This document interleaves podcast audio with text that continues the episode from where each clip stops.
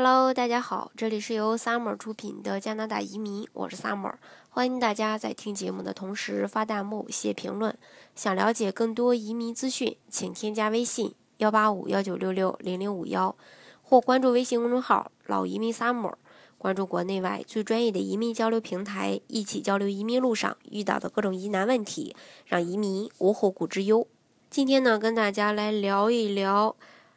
加拿大的曼省的移民政策，前几天呢，移民部长刚刚公布了加拿大百万移民计划。那作为有意向移民加拿大的小伙伴呢，我觉得这个时候还正沉浸在加拿大百万移民计划的喜悦当中呢。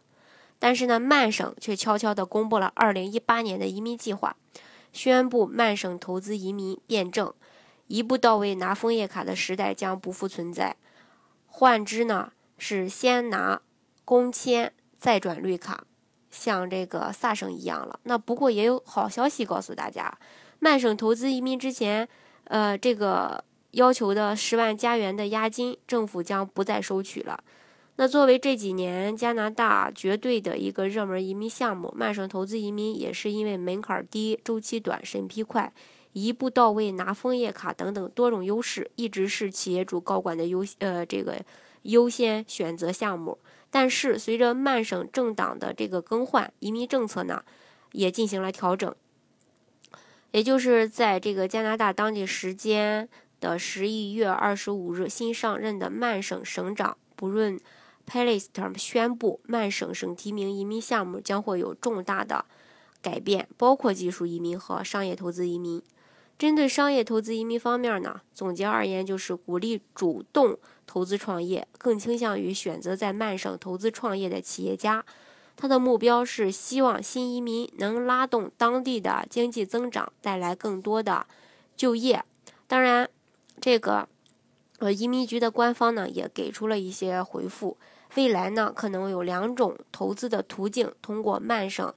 投资移民，呃，这个移民加拿大，一个呢就是企业家的途径，另一个呢就是农场投资途径。当然，这两种投资方式对申请人的要求呢是不一样的。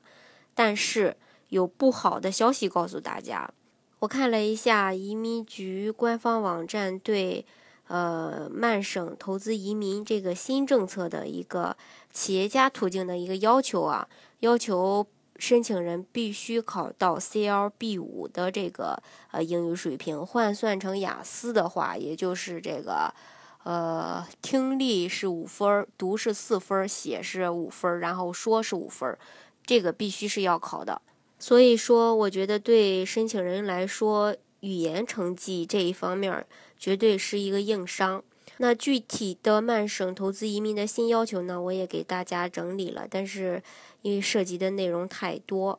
呃，大家如果想了解的话，可以加我的微信幺八五幺九六六零零五幺，或是关注我的微信公众号“老移民 summer”，上面呢已经有我整理好的这个呃申请要求，大家到时候可以关注一下。其实说实话啊，改了政策的曼省投资移民相。对来说呢，并没有什么优势了，反而是萨省的企业家移民目前成了这个香饽饽。为什么这么说呢？因为萨省今年的这个 U.R. 的这种呃分数的邀请并不是很高，最低分八十分就可以。呃，如果你真正的去看过萨省企业家的一个打分要求的话，你就会了解到，达到八十分对中国的申请人来说绝对不是什么难度。所以说，目前你还在担心这个曼省投资移民已经没有优势的话，但是又想通过投资移民或商业移民的方式移民到加拿大的话，可以考虑一下萨省的企业家移民。针对萨省企业家移民的一个呃要求呢，嗯，在我的这个微信公众号上也有相应的相对应的内容，呃，